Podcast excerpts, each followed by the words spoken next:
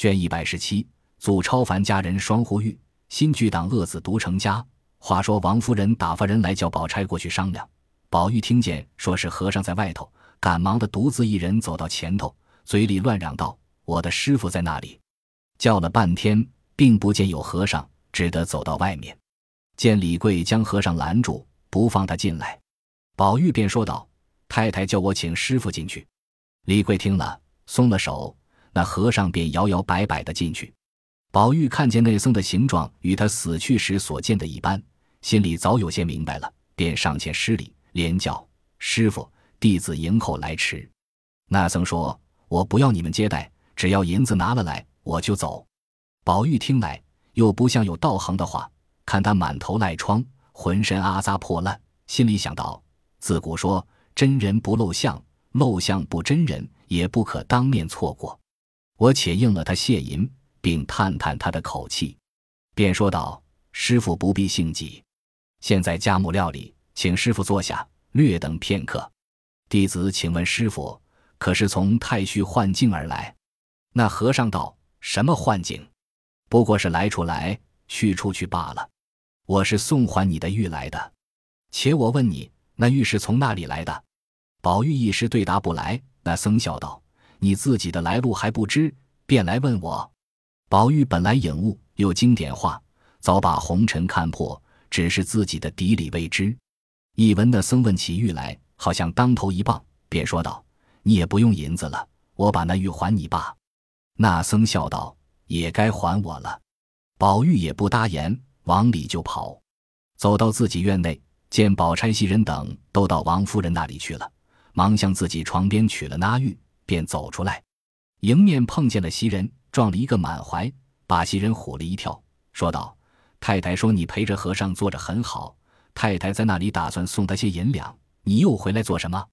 宝玉道：“你快去回太太说，不用张罗银两了，我把这玉还了他就是了。”袭人听说，急忙拉住宝玉道：“这段使不得的，那玉就是你的命，若是他拿了去，你又要病着了。”宝玉道。如今再不病的了，我已经有了心了，要那玉何用？摔脱袭人，便要想走。袭人急得赶着嚷道：“你回来！我告诉你一句话。”宝玉回过头来道：“没有什么说的了。”袭人顾不得什么，一面赶着跑，一面嚷道：“上回丢了玉，几乎没有把我的命要了。刚刚的有了，他拿了去，你也活不成，我也活不成了。你要还他，除非是叫我死了。”说着，赶上一把拉住，宝玉急了，道：“你死也要还，你不死也要还！”狠命的把袭人一推，抽身要走。怎奈袭人两只手绕着宝玉的带子不放松，哭喊着坐在地下。里面的丫头听见，连忙赶来，瞧见他两个人的神情不好，只听见袭人哭道：“快告诉太太去，宝二爷要把那玉去还和尚呢。”丫头赶忙飞报王夫人。那宝玉更加生气，用手来掰开了袭人的手，幸亏袭人忍痛不放。紫娟在屋里听见宝玉要把玉给人，这一击比别人更甚，把素日冷淡宝玉的主意都忘在九霄云外了，连忙跑出来帮着抱住宝玉。那宝玉虽是个男人，用力摔打，怎奈两个人死命的抱住不放，也难脱身，叹口气道：“为一块玉，这样死命的不放，若是我一个人走了。”又待怎么样呢？袭人、紫娟听到那里，不禁嚎啕大哭起来。正在难分难解，王夫人、宝钗急忙赶来，见是这样行景，便哭着喝道：“宝玉，你又疯了吗？”宝玉见王夫人来了，明知不能脱身，只得陪笑道：“这当什么？又叫太太着急。他们总是这样大惊小怪的。我说那和尚不近人情，他必要一万银子，少一个不能。”我生气进来，拿着玉还他，就说是假的。要这玉干什么？他见得我们不稀罕那玉，便随意给他些，就过去了。王夫人道：“我打量真要还他，这也罢了，为什么不告诉明白了他们，叫他们哭哭喊喊的像什么？”宝钗道：“这么说呢，倒还使得。要是真拿那玉给他，那和尚有些古怪；倘或一给了他，又闹到家口不宁。”岂不是不成事了吗？至于银钱呢，就把我的头面折遍了，也还够了呢。”王夫人听了，道：“也罢了，且就这么办吧。”宝玉也不回答。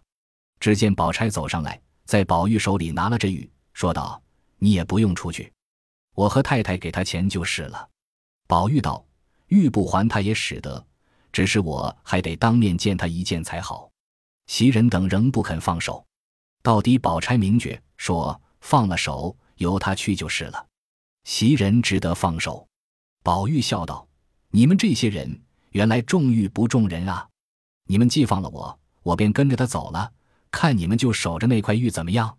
袭人心里又着急起来，仍要拉他，只碍着王夫人和宝钗的面前，又不好太露轻薄。恰好宝玉一撒手就走了。袭人忙叫小丫头在三门口传了贝名等，告诉外头照应着二爷，他有些疯了。小丫头答应了出去。王夫人、宝钗等进来坐下，问起袭人来由，袭人便将宝玉的话细细说了。王夫人、宝钗甚是不放心，又叫人出去吩咐众人伺候着和尚说些什么。回来，小丫头传话进来，回王夫人道：“二爷真有些疯了。外头小厮们说里头不给他玉。”他也没法如今身子出来了，求着那和尚带了他去。王夫人听了，说道：“这还了得？那和尚说什么来着？”小丫头回道：“和尚说要玉不要人。”宝钗道：“不要银子了吗？”小丫头道：“没听见说。”后来和尚和二爷两个人说着笑着，有好些话，外头小厮们都不大懂。王夫人道：“糊涂东西，听不出来。”学是自然学得来的，便叫小丫头，你把那小厮叫进来。小丫头连忙出去叫进那小厮，站在廊下，隔着窗户请了安。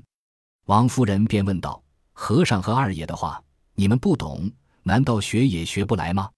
那小厮回道：“我们只听见说什么大荒山，什么青埂峰，又说什么太虚镜斩断尘缘这些话。”王夫人听了也不懂，宝钗听了。唬得两眼直瞪，半句话都没有了。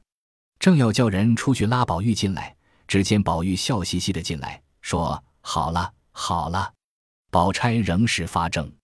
王夫人道：“你疯疯癫癫的说是什么？”宝玉道：“正经话。”又说我疯癫。那和尚与我原认得的，他不过也是要来见我一见，他何尝是真要银子呢？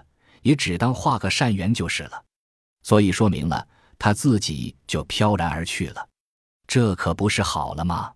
王夫人不信，又隔着窗户问那小厮。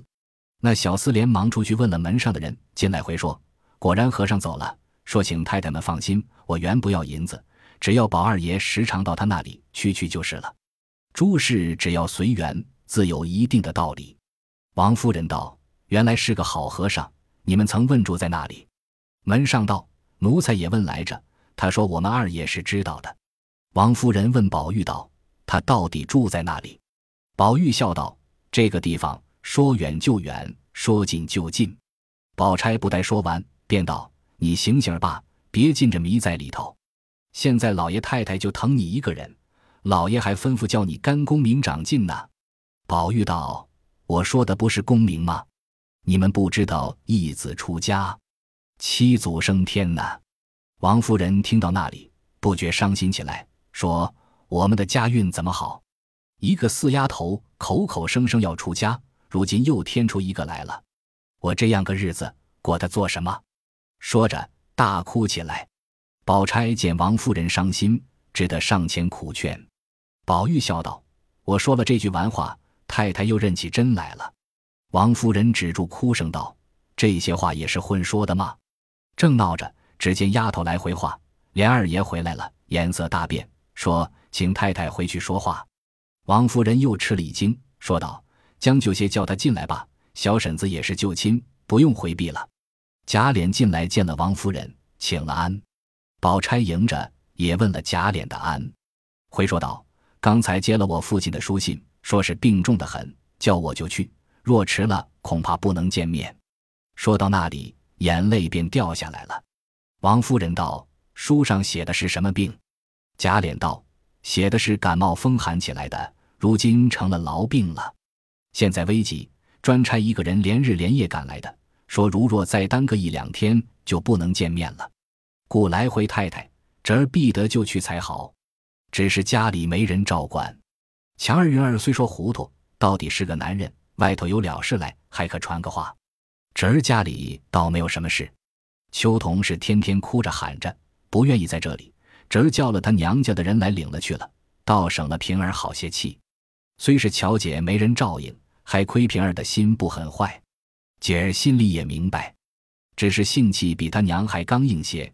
求太太时常管教管教他，说着眼圈一红，连忙把腰里拴槟榔荷包的小卷子拉下来擦眼。王夫人道：“放着他亲祖母在那里，托我做什么？”贾琏轻轻的说道：“太太要说这个话，侄儿就该活活的打死了。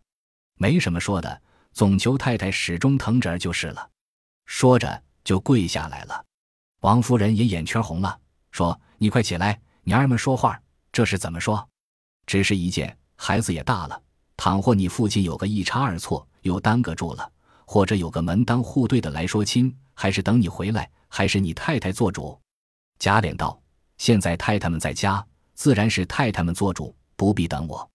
王夫人道：“你要去，就写了禀帖给二老爷送个信，说家下无人，你父亲不知怎样，快请二老爷将老太太的大事早早的完结，快快回来。”贾琏答应了事，正要走出去，复转回来，回说道：“咱们家的家下人，家里还够使唤，只是园里没有人，太空了。包勇又跟了他们老爷去了，姨太太住的房子。”薛二爷已搬到自己的房子内住了，园里一带屋子都空着，推没照应，还得太太叫人常查看查看。那龙翠庵原是咱们家的地基，如今庙宇不知哪里去了，所有的根基，他的当家女尼不敢自己做主，要求府里一个人管理管理。王夫人道：“自己的事还闹不清，还搁得住外头的事吗？”这句话好歹别叫四丫头知道。若是她知道了，又要吵着出家的念头出来了。你想，咱们家什么样的人家？好好的姑娘出了家，还了的。贾琏道：“太太不提起，侄儿也不敢说。四妹妹到底是东府里的，又没有父母，她亲哥哥又在外头，她亲嫂子又不大说得上话。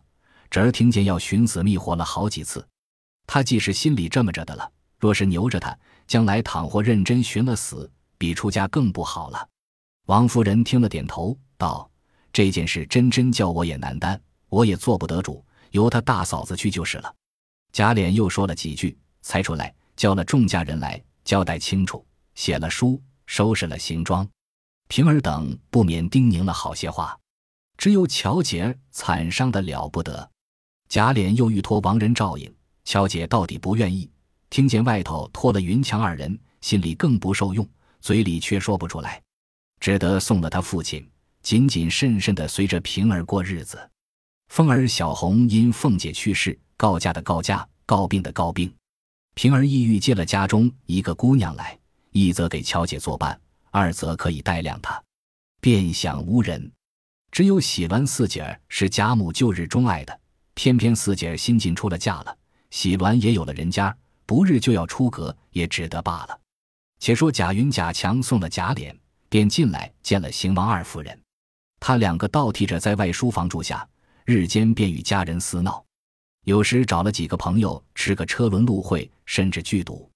里头那里知道，一日邢大舅王人来，瞧见了贾云、贾强住在这里，知他热闹，也就借着照看的明时常在外书房设局赌钱喝酒。所有几个正经的家人，贾政带了几个去，贾琏又跟去了几个。只有那赖林朱家的儿子这儿，那些少年拖着老子娘的扶持喝惯了的，那知当家立继的道理。况且他们长辈都不在家，便是没龙头的马了。又有两个旁主人怂恿，无不乐为。这一闹，把个荣国府闹得没上没下，没里没外。那贾强还想勾引宝玉，贾云拦住道：“宝二爷那个人去运气的，不用惹他。”那一年，我给他说了一门子绝好的亲。父亲在外头做税官，家里开几个当铺，姑娘长得比仙女儿还好看。我巴巴的、细细的写了一封书子给她，谁知她没造化。说到这里，瞧了瞧左右无人，又说她心里早和咱们这个二婶娘好上了。你没听见说还有一个林姑娘呢，弄得害了相思病死的，谁不知道？这也罢了，各自的姻缘罢了。谁知他为这件事倒恼了我了，总不大理。他打量谁，必是借谁的官呢？贾强听了，点点头，才把这个心写了。他两个还不知道，宝玉自会那和尚以后，他是欲断尘缘，一则在王夫人跟前不敢任性，已与宝钗袭人等皆不大款洽了。那些丫头不知道，还要逗他。宝玉那里看得到眼里，他也并不将家事放在心里。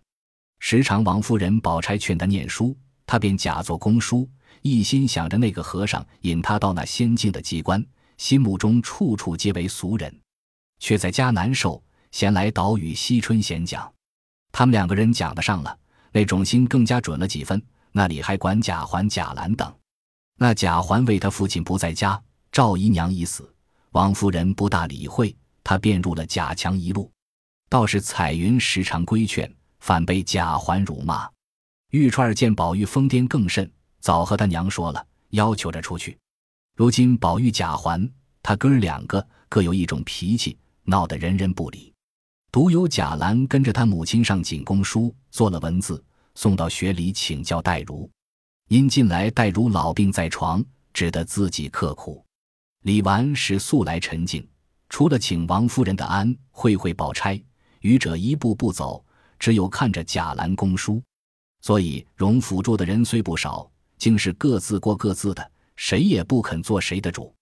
贾环、贾强等愈闹得不像是了，甚至偷点偷卖。不一而足，贾环更加素昌烂赌，无所不为。一日，邢大舅、王仁都在贾家外书房喝酒，一时高兴，叫了几个陪酒的来唱着喝着劝酒。贾强便说：“你们闹得太俗，我要行个令儿。”众人道：“使得。”贾强道：“咱们月资留商罢。我先说起，月字数到那个，便是那个喝酒，还要酒面酒底。”须得依着令官，不依者罚三大杯。众人都依了。贾强喝了一杯令酒，便说：“非与商而醉月。”顺银数到贾环。贾强说：“酒面要个贵字。”贾环便说道：“冷露无声是桂花。”酒底呢？贾强道：“说个香字。”贾环道：“天香云外飘。”大舅说道：“没去，没去。”你又懂得什么字了？也假斯文起来，这不是取乐，竟是怄人了。咱们都捐了，倒是侠侠拳，输家喝，输家唱，叫做苦中苦。若是不会唱的，说个笑话也使得，只要有趣。众人都道使得，于是乱侠起来。王仁输了，喝了一杯，唱了一个。众人道好，又侠起来了，是个陪酒的输了。唱了一个什么小姐小姐多风采，以后邢大就输了，众人要他唱曲儿，他道我唱不上来的，我说个笑话儿吧。贾强道若说不笑，仍要罚的。邢大舅舅喝了一杯，便说道：诸位听着，村庄上有一座元帝庙，旁边有个土地祠，那元帝老爷常叫土地来说闲话。一日，元帝庙里备了道，便叫土地去查访。土地禀道：“这地方没有贼的，必是神将不小心被外贼偷了东西去。”元帝道：“胡说！你是土地失了道，不问你问谁去呢？你倒不去拿贼，反说我的神将不小心吗？”土地禀道：“虽说是不小心，到底是庙里的风水不好。”元帝道：“你倒会看风水吗？”土地道：“带小神看看。”那土地向各处瞧了一会，便来回禀道：“老爷坐的身子背后。”两扇红门就不谨慎，小神坐的背后是砌的墙，自然东西丢不了。以后老爷的背后一改了墙就好了。元帝老爷听了有理，便叫神将派人打墙。众神将叹口气道：“如今香火一柱也没有，那里有专会人工来打墙？”元帝老爷没法，叫神将做法，却都没有主意。那元帝老爷脚下的龟将军站起来道：“你们不中用。”我有主意，你们将红门拆下来，到了夜里拿我的肚子垫住这门口，难道当不得一堵墙吗？众神将都说道：“好。”又不花钱，又便当结实，于是龟将军便当这个差事，竟安静了。岂知过了几天，那庙里又丢了东西。众神将叫了土地来说道：“你说砌了墙就不丢东西，怎么如今有了墙还要丢？”那土地道：“这墙砌的不结实。”众神将道：“你瞧去。”土地一看，果然是一堵好墙，怎么还有尸尸？把手摸了一摸，道：“我打量是真墙，那里知道是个假墙？”众人听了，大笑起来。贾强也忍不住的笑，说道：“傻大舅，你好，我没有骂你，你为什么骂我？快拿杯来罚一大杯。”邢大舅喝了，已有醉意。众人又喝了几杯，都醉起来。邢大舅说他姐姐不好。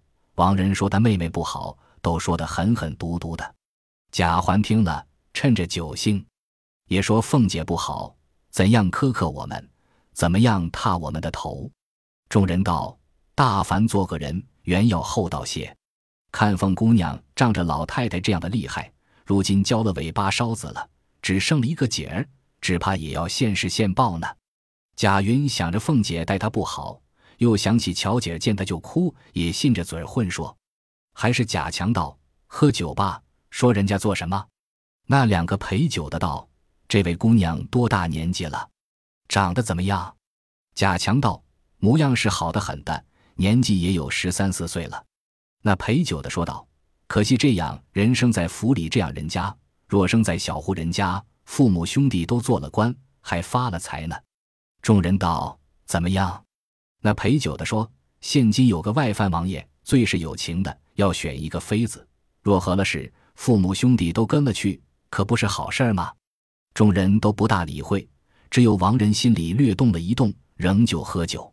只见外头走进赖林两家的子弟来说：“爷们好乐呀！”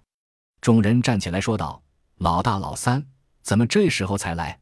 叫我们好等。”那两个人说道：“今早听见一个谣言。”说是咱们家又闹出事来了，心里着急，赶到里头打听去，并不是咱们。众人道：“不是咱们就完了，为什么不就来？”那两个说道：“虽不是咱们，也有些干系。你们知道是谁？就是贾雨村老爷。我们今儿进去，看见带着锁子，说要借到三法司衙门里审问去呢。我们见他常在咱们家里来往，恐有什么事，便跟了去打听。”贾云道。到底老大用心，原该打听打听。你且坐下喝一杯再说。两人让了一回，便坐下喝着酒，道：“这位雨村老爷人也能干，也会钻营，官也不小了，只是贪财，被人家参了个蓝所属员的几款。如今的万岁爷是最圣明、最仁慈的，独听了一个贪字，或因糟蹋了百姓，或因世事凄凉，是极生气的，所以旨意便叫拿。”若问出来了，只怕搁不住；若是没有的事，那参的人也不便。如今真真是好时候，只要有造化，做个官儿就好。众人道：“你的哥哥就是有造化的，现做知县还不好吗？”赖家的说道：“我哥哥虽是做了知县，他的行为只怕也保不住怎么样呢。”众人道：“手也长吗？”赖家的点点头，便举起杯来喝酒。众人又道。里头还听见什么新闻？两人道：“别的事没有，只听见海江的贼寇拿住了好些，也解到法司衙门里审问，还审出好些贼寇，也有藏在城里的。打听消息，抽空就劫抢人家。如今知道朝里那些老爷们都是能文能武，出力报效，所到之处早就消灭了。”众人道：“你听见有在城里的，不知审出咱们家失盗了一案来没有？”两人道。倒没有听见，恍惚有人说是有个内地里的人，城里犯了事，抢了一个女人下海去了。那女人不依，被这贼寇杀了。那贼寇正要逃出关去，被官兵拿住了，就在拿货的地方正了法了。众人道：“咱们龙翠庵的什么庙宇，不是叫人抢去，不要就是他吧？”贾环道：“必是他。”众人道：“你怎么知道？”贾环道。妙玉这个东西是最讨人嫌的，他一日加捏酸，见了宝玉就眉开眼笑了。我若见了他，他从不拿正眼瞧我一瞧。真要是他，我才趁怨呢。众人道：抢的人也不少，那里就是他。贾云道：“有点信儿。前日有见人说他庵里的道婆做梦，说看见是妙玉叫人杀了。”众人笑道：“梦话算不得。”邢大就道：“管他梦不梦，咱们快吃饭吧。今夜做个大输赢。”众人愿意，便吃毕了饭，大赌起来。赌到三更多天，只听见里头乱嚷，说是四姑娘和珍大奶奶拌嘴，把头发都绞掉了。赶到邢夫人、王夫人那里去磕了头，说是要求容她做尼姑呢，送她一个地方。若不容她，她就死在眼前。那邢王两位太太没主意，叫请强大爷、云二爷进去。贾云听了，便知是那回看家的时候起的念头，想来是劝不过来的了，便和贾强商议道：“太太叫我们进去，我们是做不得主的，况且也不好做主，只好劝去。若劝不住，只好由他们罢。咱们商量了，写封书给琏二叔，便谢了我们的干系了。”两人商量定了主意，进去见了邢王两位太太。便假意的劝了一回，无奈惜春立意必要出家，就不放他出去，只求一两间进屋子给他诵经拜佛。尤氏见他两个不肯做主，又怕惜春寻死，自己便硬做主张，说是这个不是，索性我担了吧。说我做嫂子的容不下小姑子，逼她出了家了就完了。若说到外头去呢，断断使不得；若在家里呢，太太们都在这里，算我的主意吧。叫强哥写封书子给你甄大爷、脸二叔就是了。贾强等答应了，不知邢王二夫人一语不一，下回分解。本集播放完毕，感谢您的收听，喜欢请订阅加关注，主页有更多精彩内容。